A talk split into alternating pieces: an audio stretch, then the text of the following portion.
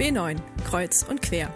Der Podcast für alle, die kurz anhalten wollen, Pause machen möchten, zuhören oder auftanken. Alle, die auf dem Weg sind, eben auf der B9 oder sonst wo. Heute mit Nadine Huss, Josie und Henry. Lotta und Tom liegen auf der Couch. Ihre Schädel fühlen sich so an, als würden sie jeden Moment zerspringen und der Magen ist auch noch flau von gestern. Es ist 22.37 Uhr. Schon den ganzen Tag liegen sie so da und versuchen klarzukommen. Gestern haben sie den ganzen Tag gefeiert. Erst haben sie den Rosenmontagszug geschaut und beide haben jeweils bestimmt drei Einkaufstüten voll mit Bonbons, Chips, Schokolade, Taschentüchern und was die Vereine sonst noch so von den Wagen geworfen haben, gefangen. Danach sind sie noch mit den anderen in eine Kneipe gegangen, haben bis spät in die Nacht gefeiert. Wie gut, dass sie sich den Dienstag Urlaub genommen haben. Also Taschentücher zu werfen ist gar nicht mal so dumm, denkt sich Tom. Dann hat er direkt etwas griffbereit, um sich die Schokoladenreste aus den Mundwinkeln zu wischen. Eine der großen Typen hat er neben sich auf den Boden gestellt und greift schon, seit er heute Morgen aufgestanden ist, achtlos hinein und stopft sich in den Mund, was zwischen die Finger kommt. Vielleicht sollte ich auch mal irgendwas gegen die Übelkeit nehmen, schießt es ihm durch den Kopf, als er ein Ziehen im Bauch fühlt.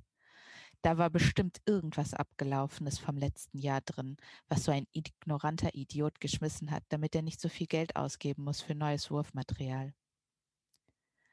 Auch Lotta hängt gelangweilt durch.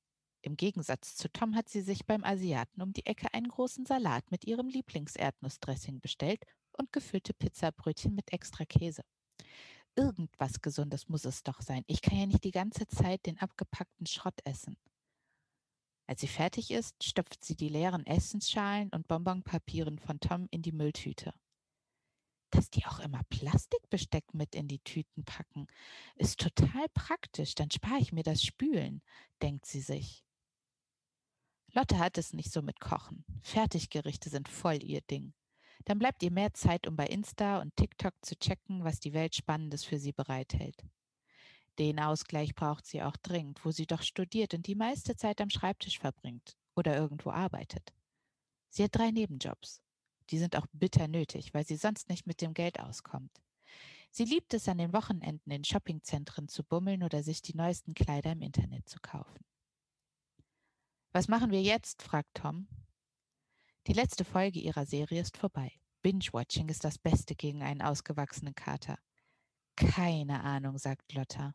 Wollen wir nicht noch die eine Serie von neulich weitergucken?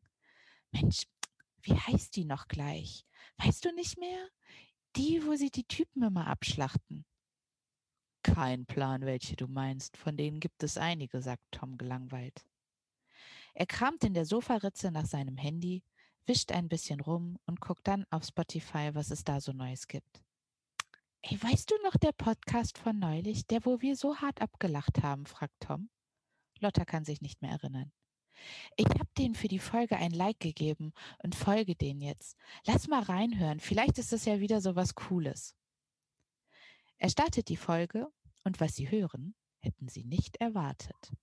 Hi Josie, lange nichts von dir gehört. Was machst du so? Oh, nichts Besonderes. Geht ja gerade nicht viel wegen Corona. Und du so, Henry?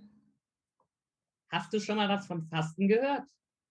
Ja, aber das interessiert mich echt gar nicht. Ich muss da immer an meine Oma denken. Ja, aber es muss ja nicht so oldschool sein wie früher. Hm, wie meinst du das? Man muss ja nicht immer nur auf Lebensmittel verzichten, sondern auf andere Dinge, wie zum Beispiel das Handy im Bett zu nutzen oder so.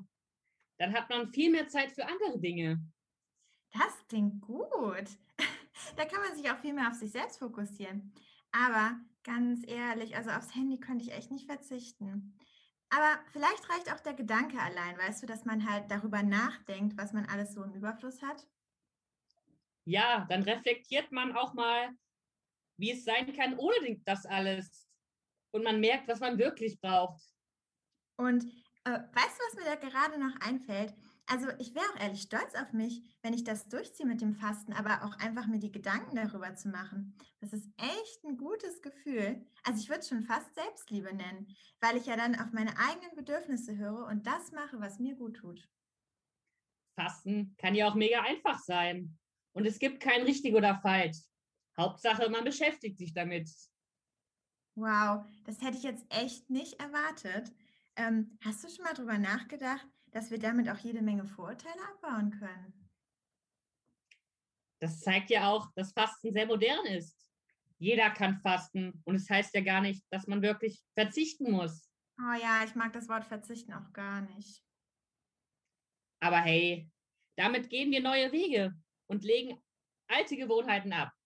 Umdenken ist immer gut, das stimmt. Aber weißt du was? Vielleicht probiere ich das wirklich mal aus. Jetzt bin ich echt motiviert. Ich könnte auch endlich mal ein festes Ziel erreichen und vielleicht kann ich dann sogar daran festhalten. Wer weiß?